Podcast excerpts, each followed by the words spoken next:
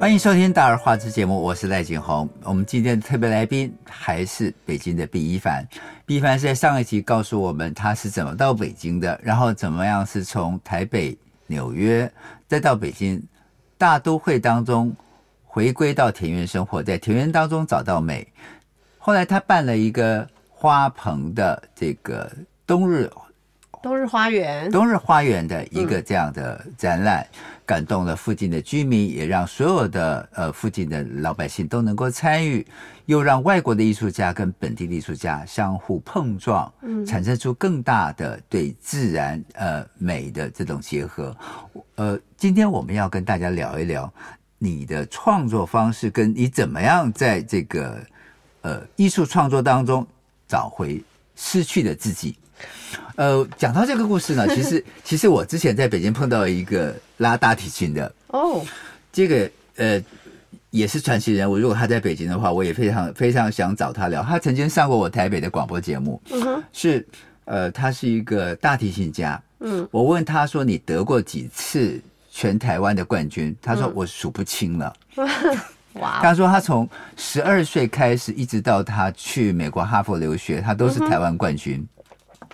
哇！然后，可是他有一次，呃，他后来是茱莉亚音乐学院的博士，嗯哼，作曲的博士，然后就不不断的全世界巡回演奏，然后全世界各种大提琴的比赛，他一定是前两名。嗯，有一次在以色列的这个特拉维夫的演演奏前五分钟，他昏倒了。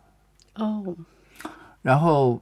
他不知道原因，醒来的时候已经就是他们有 A 角跟 B 角嘛，嗯，B 角就已经帮他演奏完了，嗯哼，他就一直在检讨我为什么会昏倒，嗯哼，然后去看他的心理医生，嗯哼，心理医生说其实你是严重 严重的忧郁症，哦，然后后来他才知道，就他太执着于自己，嗯，他太执着于每一个音符。甚至每一个音节跟每个音符，虽然他可能是巴哈的，虽然他可能是圣桑的，可是他想把它演奏成他自己的，所以他非常的较真，较真到自己都对自己都那个坎儿都过不去，是，所以他会昏倒，嗯，呀，后来他是借助于参加一些宗教的活动，去学中医，哦，去学中医。他找回到自己，嗯，我我觉得那个过程很妙。呃，他在我节目当中也讲了很多那种心路历程。他说，当他到纽约的这个法鼓山的道场的时候，哦，他听到那种梵呗，他突然觉得他安静下来了，心里所有的杂念、所有的焦虑都不见了，嗯。啊，然后听到那个波的声音，嗯，送波的声音，嗯，呃，他会觉得他整个人。跟他的音乐都在脑海脑海里头安静下来了，呀、yeah.，所以我我我我觉得那个是一个转变哦。我们今天要聊一聊娜娜怎么找回自己的。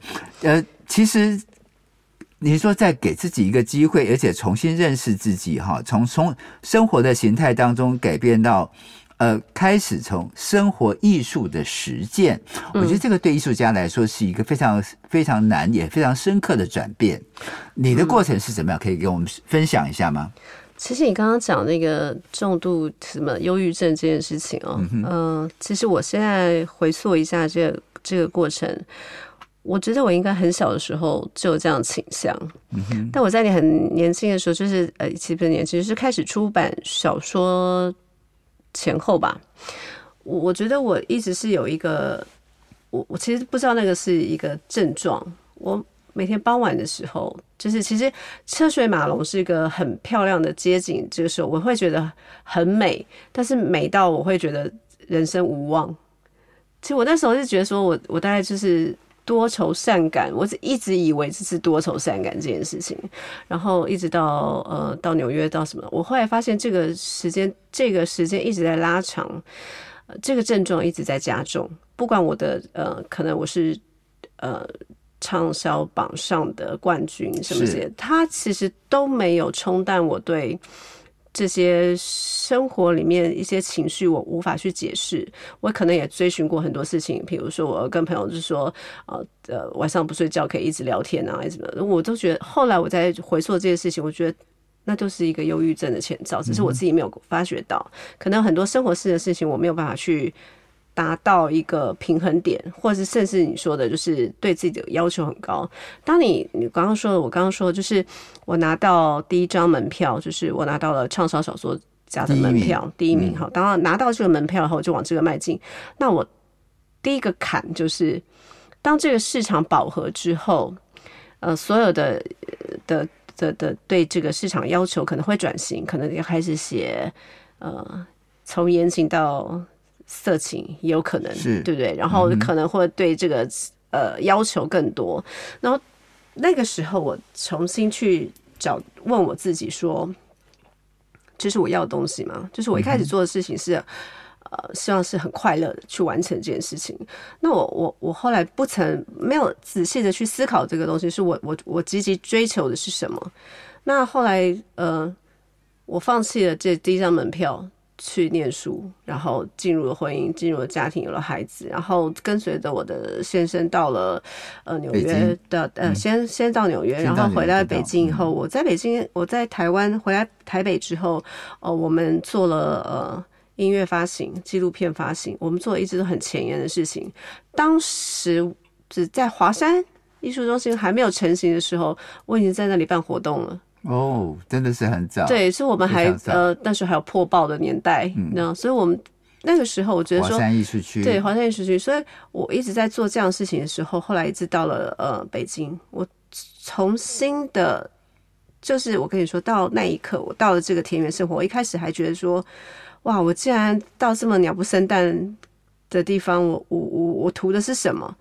但是有一天，我就是跟着我先生带着小孩散步的时候，当我看到夕阳的那个刹那间，然后天空的云彩的变化，刚好是每一个时段里面我特别想不想活的那个那个那个那个时段，你知道吗？因为我突然发现说，哎，我从来没有在这个时段的时候觉得。这个世界是这么美的，这天空是这么美的。嗯，我突然觉得说，哎，这是不是给我一个启示啊，或是给我一个启发？所以当时我我我后来就是我很 enjoy 在每天傍晚散步这件事情。所以你喜欢看夕阳，喜欢看彩霞，喜欢看天空中的晕黄色。对，因为你知道为什么？因为我觉得它在几秒钟之间，它的颜色就变化就不一样了。是，然后你你。当我在的环境，就是很有时候可能听到鸟叫、虫鸣，然后我还就是体验到这些东西，包括呃阳光在树影之间变换的色彩。嗯、我突然觉得说，嗯，那是一个跟我整个生长的整个跟我的生活形态真的是截然截然不同的一个方式。嗯、所以我我刚刚就是你刚刚说这嗯、呃，可能他那个呃大提琴家他在送。在那个道场里面听到颂钵的时候，他的人他的情绪得到平静。我觉得我是在那一刻终于知道说，对，终于得到一个感觉，就是说，啊，原来是这样子的。是，我觉得你那个不是平静，那个是升华。对，我就突然觉得说，哦，原来是这样子的。然后我就从那个时候开始觉得说，嗯，生活里原来真的有很多小小的、很丰富的东西。嗯嗯，可能被我忽略了，所以我后来就很非常的去想要，就是很很怕，就是很积极的去感受这些东西。所以我觉得这对我来说，呃，是一个很很很很精很浓缩很浓缩版的一个东西，就是我之前丢之前不曾感受过的，我现在很积极的去感受它，这样子，所以这样子。其实很多艺术家都会在生活当中重新找到自己啊。对。然后像你刚刚讲说，你的呃一年四季当中，北京的四季分明，然后尤其是黄昏的变化，让你看到色彩的美，让你看到周边光影之美，嗯、甚至是这个人与人之间的互动，包括鸟叫，包括虫鸣，甚至是天上的候鸟，嗯啊，都会让你觉得有所触动。那是不是在那样的环境当中，会让你有一些创作的动机跟创作的一些感想？嗯，对，我觉得是因为在这样子的环境中，我就是他他他等于都是个给我一个养分嘛，所以我后来的一些创作都跟这些有非常大的关系，包括我策展也好，就是我找艺术家也好，就欣赏他们的作品也好，包括我是在这样的环境中。我我我觉得我体验到一件事情，就是很多事情是让你亲手去动手做，去体验它的，去去参与它。参与是一个很重要的过程，就是你实际的去跟他发生关系，去接触他。包括我画画也好，包括我做菜这件事也好，我原来是一个完全不会做菜的人，到我现在是是我我我我可以是知道这个季节有什么蔬菜什么之类，然后我可以用很简单的元素，虽然我手艺不是很好，但是我可以去。体验它嘛，就是我我可以去。你刚刚说，我就常会做一些什么呃沙拉或什么之类，就是地中海式的什么地中海式的早午餐，真的颜色非常漂亮。我觉得这个一定要夸奖娜娜，因为我我在看她的演出就是一种享受。我根本不相信这个会喝喝醉酒的女人会做出这么好的，会做出这么好的早午餐。就是你运用你运用。旁边的就是生活的素材，嗯、然后其实对我来说做菜也是一个创作，就是我我会享受这个配色的感觉，然后呃季节的蔬菜感觉，所以我我后来觉得说，嗯、呃，包括我我现在在中央美院教书嘛，嗯、然后我我教的东西也很前也很前沿，我教的是未来体验设计，我就觉得我们就是探讨这个呃就是艺术的过程，就是不管是设计也好，艺术的过程。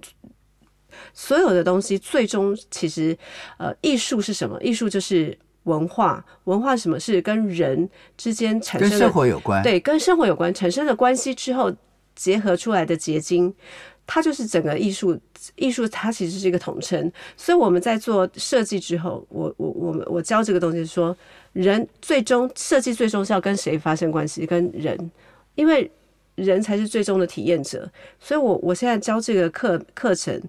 也给我一个想法，就是生活里面所有东西，其实最重要的东西就是生活体验。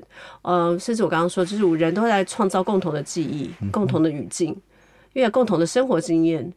所以就是在这些，包括我刚刚，就是我们刚刚前上一集聊的，就是我跟这些驻地的艺术家，呃，去感受他们在北京生活之后的创作，然后到他的成果的发表，我觉得。这就是一个非常好的经历。我觉得我们不管在哪里生活，我们都是在生活跟经历这个过程中，我们在这个生活当中得到了很多养分。那我们如何把这些养分变成一个可以跟别人交流的东西？所以这就是我最近在做的事情，跟未来要做的事情。你知道有一次我跟娜娜一起出现在一个呃台商经营的北山生活馆。然后在那边有有一家这个餐厅叫姐弟，嗯，然后我我看到这个呃娜娜就是带了一群中央美院的学生，对，然后他们实际去体验那个生活馆，嗯，而且然后也品尝了台湾美食，对对对，然后其实是后来我记得你那天交代他们的作业是，呃，参观那个生活馆当中要写作业，对不对？对，我们那时候是算其实算是去调研。对，当我们是调研那个暖山生活之后，我就希望他们能够，呃，把他们的感受先就是呃理一遍，这样，因为我们最后选的的课题就是就是那个姐弟餐厅，是，我是让他们重新去设计打包这个餐厅，嗯，就是以故事为出发点，然后包括呃使用者体验啊这个各方面东西，因为我最终我觉得这是一个很好的经历，就是我们希望在一个空间里面得到。一种感觉，这种感觉是什么？它其实很抽象，对不对？但是最重要是透过很多的东西，让这个，比如说这个水杯的设计也好，跟我手握的方式也好，跟我跟你喝喝一杯水的时候能感受到的一些温度，这些抽象的东西如何变成具象表现出来？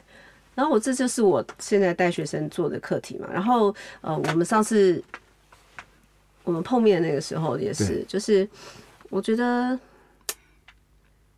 我我其实以前哈没有想过说我会变成一个老师，但是我后来变成一个老师之后，我就常常会问自己说，我我还能给他们什么，或者是我还能跟着他们学习什么，或是我们可以共同学习些什么，然后给这个社会，或是给这个社会创造一些什么样的价值？对，你你刚刚讲，你本来是在中央财经大学教。呃，小说写作。对那后来为什么会到中央美院这么样全国最高的 美术学府去教这样的前沿美术的设计？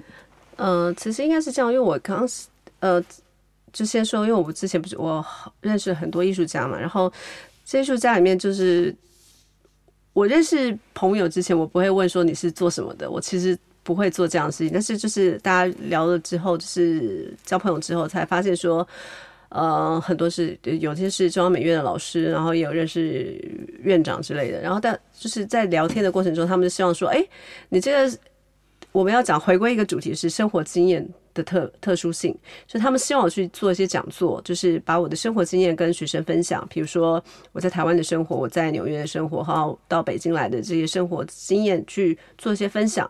那我觉得很有趣，所以我就去开始做分享、做讲座。做了几次专题讲座之后，然后包括我后来在做艺术策展这样这些讲座之后呢，就希望我能够去开一门，就是跟他们的老师结合，再开一个专题的课程。因为美院它是呃。整个呃中国大陆最高的艺术学府嘛，所以他们就开了一些比较前沿的课程。像我刚刚说是未来体验设计，它就是一个比较前沿的课程。然后到现在，我们是最早在做呃元宇宙这个概念的。所以刚好是对，所以到现在就是当大家都是在做对 NFT，然后包括交互啊，是。呃交互设计啊，然后这些运用在实际的呃地方，比如运用在商场里面这些。所以我后来就是进入这个体系，就是也进入这个设计的领域，开始做教学的工作，这样子。所以不管你的教学也好，你的创作也好，其实源自于你原来的田园生活。嗯然后你的这些生活又给了你一些养分，再把这个养分转化成你的故事跟你的教学的元素。对，这种事情，而且就是你在教学当中是不是也有那种互相呃所谓的教学相长的这种感觉？对对对，我觉得是。我觉得我我一直觉得，嗯、呃，当一个老师最幸福的事情，就是你一边在给予的时候，其实你一一边也在获得。那为什么？因为呃，每个 generation 是不一样的嘛。然后就比如说，我、呃、我三年前教设计，跟五年前教设计，包括现在教设计，完全不一样。九零后跟零零后对对对，都不一样。包括他们现在运用的科技的呃辅助工具也都不一样。一样，那你是不是因为这些东西你也要跟着学习？对，我觉得其实很好，就是他对我来说最大优点是我一直保持很年轻的状态。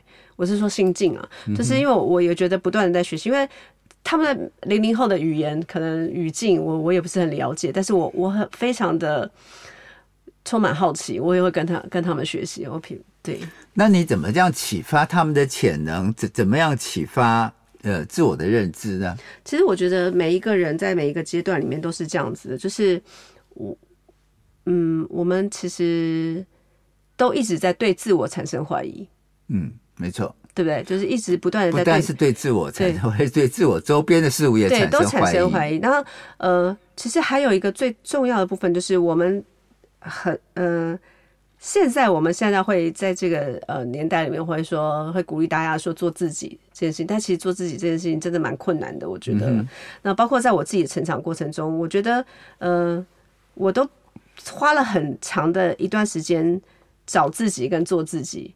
然后包括现在，就是呃，包括我的学生也是，我有时候跟他们聊天，呃，现在在美院的这个体系，我觉得还好，因为大家都是因为会在美院读书，就是他一开始的时候，他就是跟呃一般的这个学制可能不一样，因为他就是喜欢这个东西，对，术科，他就是往这个方向去迈进，就是他必须有一些呃呃基础，就是他他热，其实应该是他对这个。这个呃艺术的热爱，他才能够继续。那比如说，我以前在中央财经大学教书，你知道财经大学，你刚刚你刚才的提问是 财经大学里面会有中文系这件事情，对不对？Surprise，对。所以很多去中文系念书的孩子，他其实对中文没有兴趣，是因为他是不得已被分到这个科系了，没错。所以他在这个科系里面，他可能学的不是快乐，他可能还要辅助学财经，嗯、甚至是有人他真的对这个科系。很有兴趣，但他可能觉得这个东西对他没有帮助，他还要去学财经。嗯、在这些迷迷惑的状态中，其实我觉得最重要的事情是我我快乐吗？嗯、我我就常常就是问自己说，你现在做这，我就会常常问我学说，你做这件事情你快乐吗？甚至我包括我的小孩嘛，我的女儿今年已经。呃，她大学毕业了，已经开始工作第一年了。在这一年，从她大学开始打工，一直到她现在呃的这份工作，我就不断的只是只问他一件事情，说你快乐吗？你在这里这个工作里面你，你你开心吗？你快乐吗？所以其实你对艺术创作跟你的美术教育，你也是用这种方式来对你的学生。对，你也问他在做这个前沿呃体验前沿前前沿的这个美术教育的时候，他是不是开心？做 NFT 的产品，他是不是开心？对，一定要快乐在这个里面。这样，我就说，其实我觉得像。像我女儿也是，她会觉得说，如果她会跟我讲说，她现在觉得很累，然后她希望她能够怎么样怎么样。但她到一个某一个阶段，她觉得她不想做了。我说没关系，你不想做的原因是，呃，你想要更好的发展，还是说你有更好的，你有其他的期望，还是只是因为你不开心？我说前面 A 跟 B 是可以计划的，但是 C 是不能计划的。一旦你不开心，这是最很重要的一件事情，因为你没有办法去。热衷这件事情，包括我对我的学生也是。我们在探讨一个呃，我们在探讨一个课题的时候，我们会希望他在这个里面，他爱，他会先对他要做的这个故事，或包括他做的产品，你要爱上他。嗯，你不爱上他就没有情感，你没有情感就不会做好。呀。呃，我觉得娜娜讲的非常好，就是美术要让自己快乐，而且美美术要让自己爱上它，你才会继续走下去。艺术家的生活，我们先休息一下，音乐过后我们回来。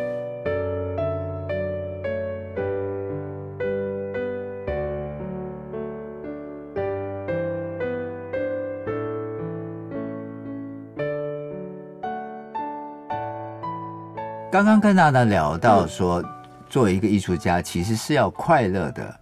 他们常常问我说：“怎么去看画廊？嗯、怎么去买画？”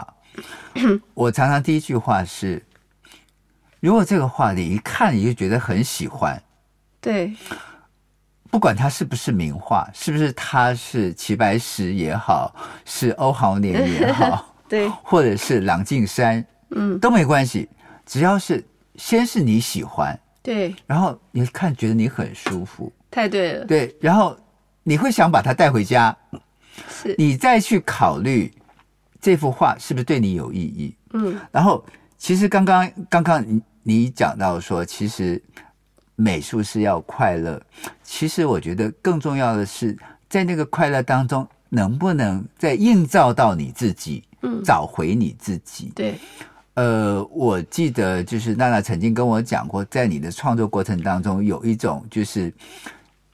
像陶渊明式的生活啊，嗯、就是，呃，要在乡村的生活当中，乡村的美，呃，田园的美，然后再找找回自己，叫陶塞邦的生活。嗯，那那是不是一种另外的呃呃新的一种创作概念？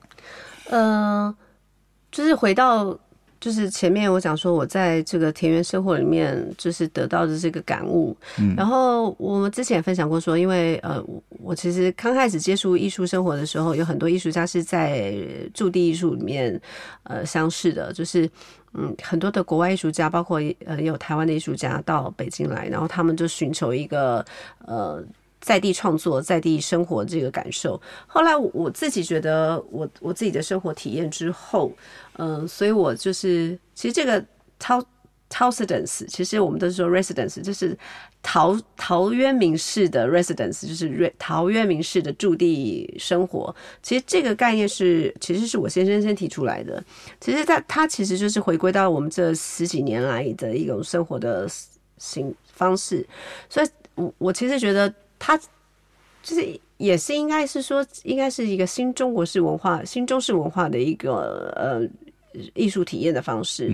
就是我们呃不再追寻的是那种嗯，一定要在很 fancy 的地方然后去去生活，一定要说哦，因为我觉得每个地方不一样，所以你你你永远不可能在北京复制纽约生活嘛，对不对？但是我们在一个地方生活，我们要创造自己的生活方式，所以这对我们来说是一个，我们已经先体验了。所以，我们已经先感受、先体验了。所以，我们呃希望能够把这样子的生活方式跟这样子对艺术的呃接轨的方式，能够体现出来，然后再拿出来给公众啊、呃，让大家一起来体验这样子，就是让大家能够呃感受到这样的东西。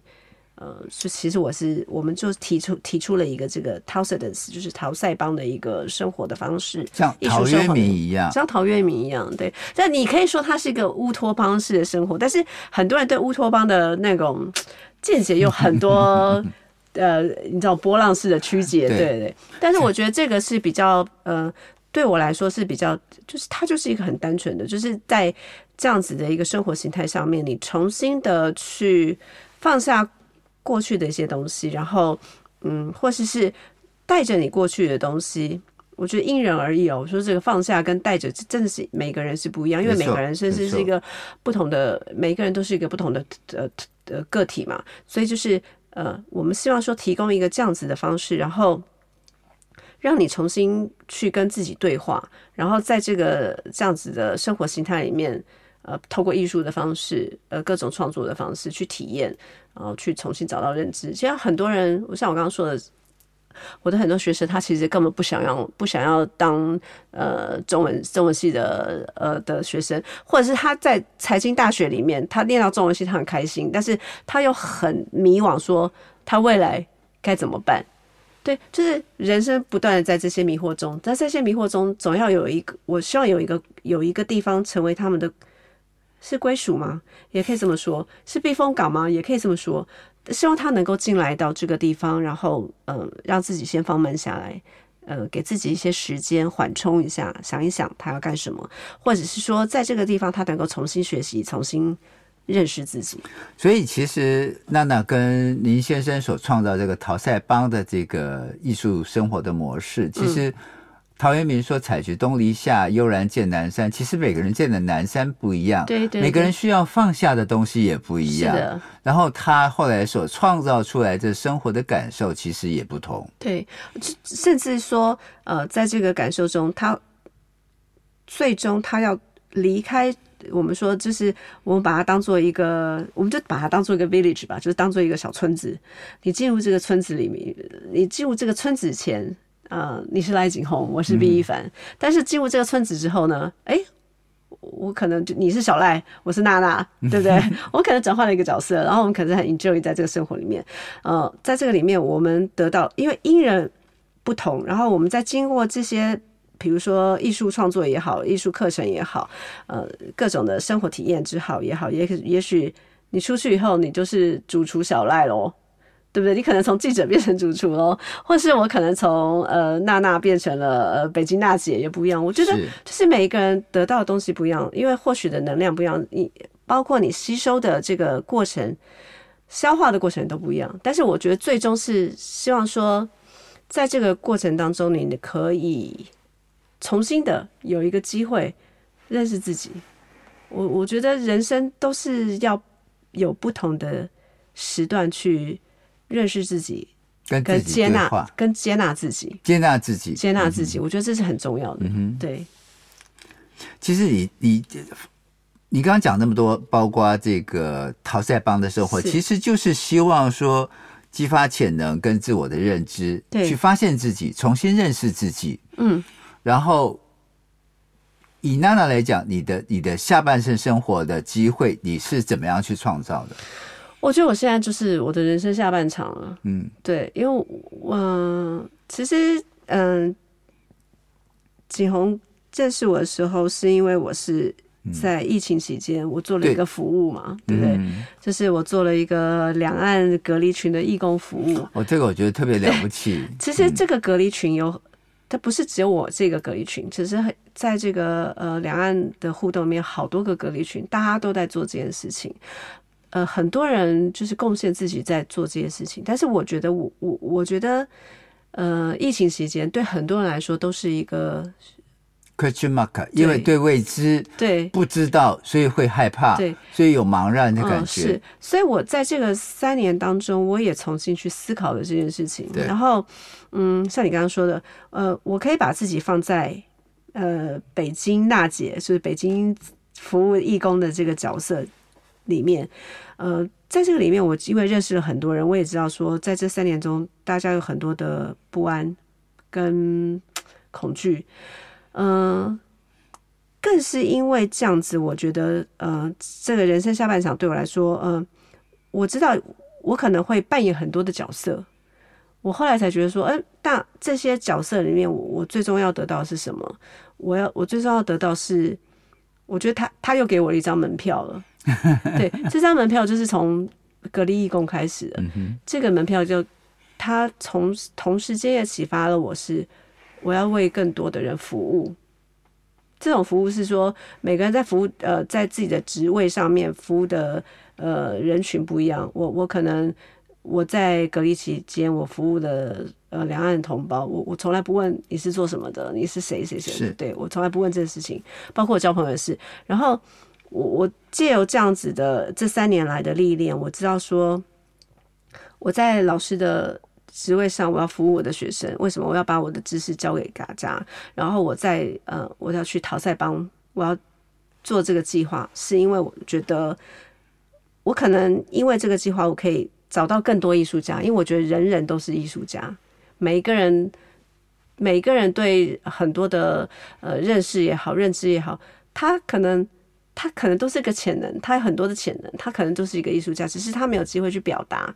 那我觉得有一个这样子的表达机会，说不定我可以找到更多的艺术家哦，然后我可以做更多的展览，然后我可以把这些很有天分的人，呃，送到国外去，他可能跟跟更多的国际的艺术家做交流。我觉得在这边我要多花两分钟时间替娜娜介绍娜娜在这个疫情期间服务的工作啊。虽然她已经应该要翻篇了，我觉得。你知道在呃两岸在疫情期间都需要隔离。对，尤其是呃台湾台湾民众或是海外的民众飞回呃大陆的时候，飞回中国的时候，他是需要隔离的。对，呃，我还记得二零二零年是隔离十四天，然后二零二一年是隔离的二十一天。对，然后有很多的隔离群，然后他的他的共主都是娜娜，然后娜娜就有这个办法让所有的人。在仓皇不安、在焦虑当中，calm down，然后他可以很安静的放下心来，告诉大家要怎么做。当你缺乏什么东西的时候，你可以跟你的隔离点去去要什么。然后，当你缺乏呃哪一些东西不安全的时候，你可以跟你的隔离的这个柜台要求要哪一些东西要补。我觉得娜娜有就有这样的特点，就是你你有这个潜力去激发。大家提供各自不同的意见，其实我觉得那是一种生活艺术，你知道吗？对，就是当我在隔离群的时候，嗯、我不但不会不会无聊，我不但不会感到不安，我我会知道说有一盏明灯在照着，而且他会他会让大家知道说，哎，每个人都可以贡献一点我所知道的事情。对，我其实其实我觉得哈，嗯。很多人可能就就对隔离这件事情，包包括我自己，因为我我换一个角度来讲，嗯，如果我是这样去隔离的人，那当然是谁愿意去二十一天都关在一个小房间里面，对不对.所以说，就是我我就是能够同整大家说，提供一些呃信息，说比如说你是在这个酒店，或是他那个酒店，你能提供一些信息，我们同整之外，我我我分给下一个要进去这个酒店之外，我觉得在这个隔离隔离的期间当中，嗯，我自己觉得。我自己做的最好的一件事就是呢，我常常分享艺术给大家，然后分享音乐给大家。我还会在线上办那个呃线上音乐线上音乐会，线上音乐会。呃，比如说我们今天的主题是八零年代的 disco，或者是呃你喜欢的古典乐，然后什么，就是我会在这个隔离人数最高峰的时候办这种事情。为什么？因为人多。好玩，好玩之外呢，就是那个时间通常是什么？是过年的时候。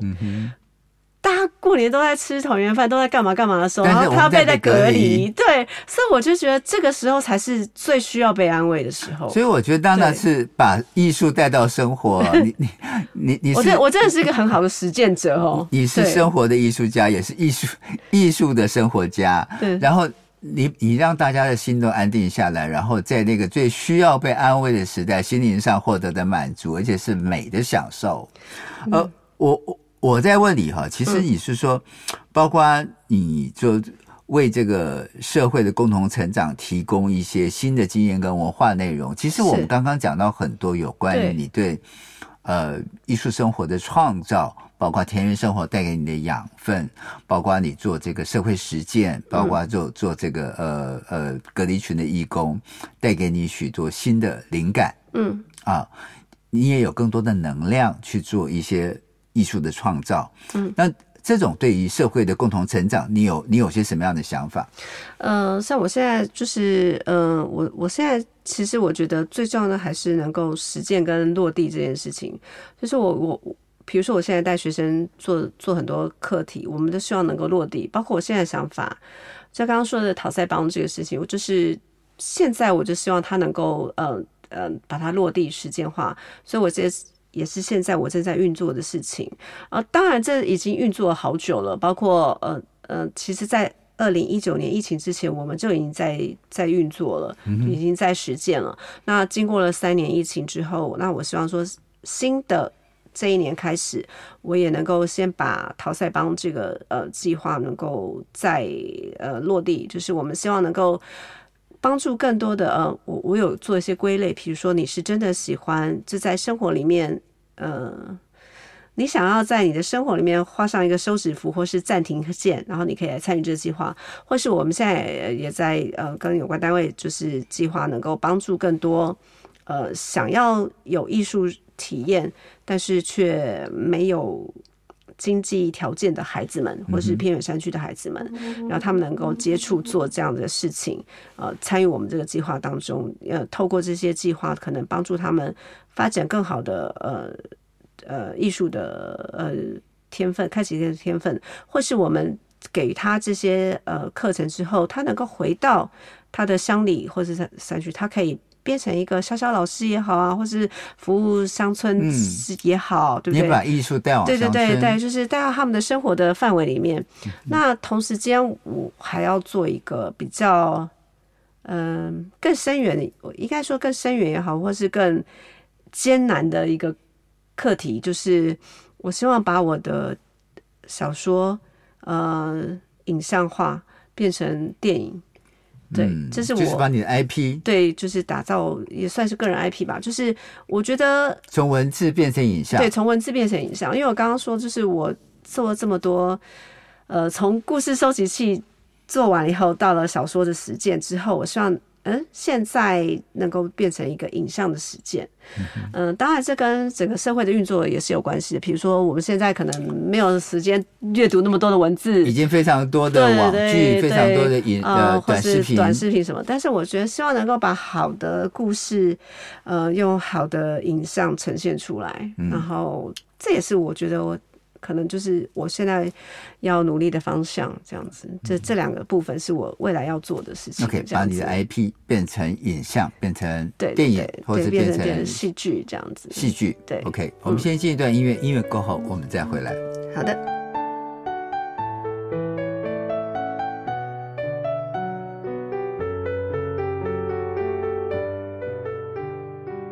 欢迎回到大而化之。刚刚娜娜跟我们分享了她在创作的心路历程。其实我觉得就是社会实践非常的重要。嗯，然后你一直都在做前沿艺术的创作，从台湾开始，你做的艺术创作片，呃，包括纪录片，然后到这边你又做的是前沿艺术体验，嗯，这样的一个课程是，包括你教的这个呃课程，都是希望。学生们去从体验当中、体验生活当中去发现元素，然后再把它运用在现在的艺术生活当中。对，这包括也、嗯、呃体现在他的艺术创作里面。嗯，对。那这样的一个感受，你你对自己有些什么期许？嗯、呃，我觉得我不是一个特别聪明的人，就是，但是我是一个非常愿意去探索的人。嗯哼。对，我因为我觉得，嗯，呃，可能我不是那么聪明，但是我希望，但是我得到机会的时候，我觉得我我我我会希望去，我我愿意去尝试尝试它，然后我在这个体验的过程中，就是探索的过程中，其实我觉得得到很多乐趣，那也得到很多的呃不同的感觉，那，刚刚说的这这些东西后来都变成我的养分，那我就觉得前沿艺术。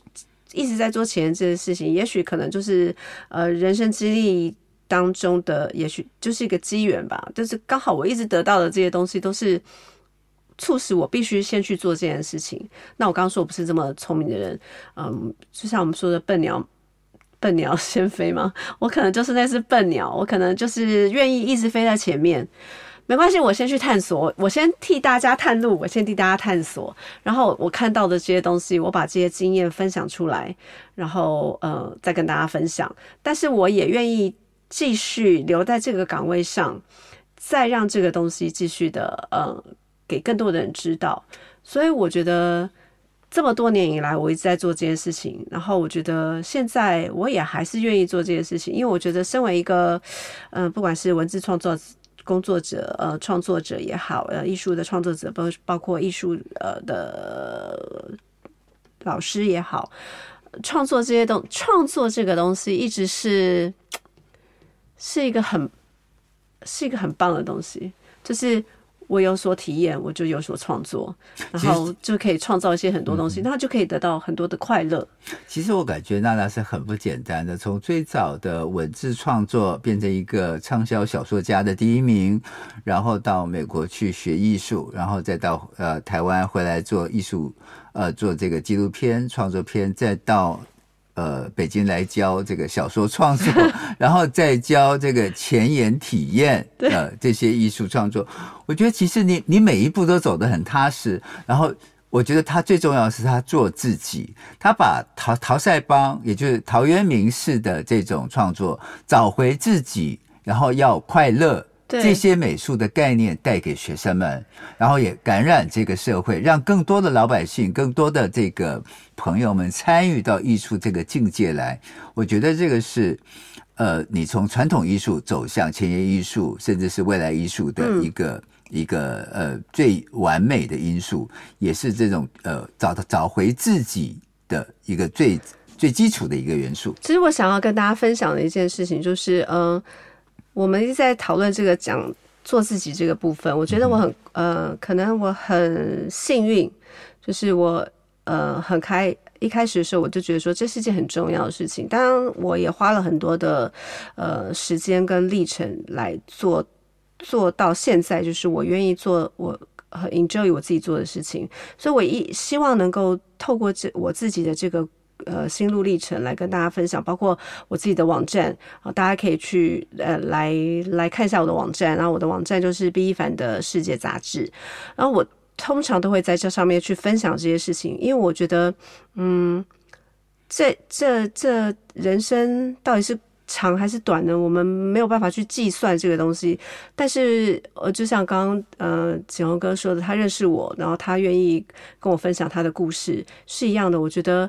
呃，在这个现在这个机会里面，包括现在这个当下，我能够来到这个节目《大人话》这个节目来跟大家畅聊一下。可能今天，嗯、呃，哩哩啦啦讲了很多东西，但是我非常珍惜能够来到这里来跟大家分享我这几年这十几年来的生活的一些小小的片段。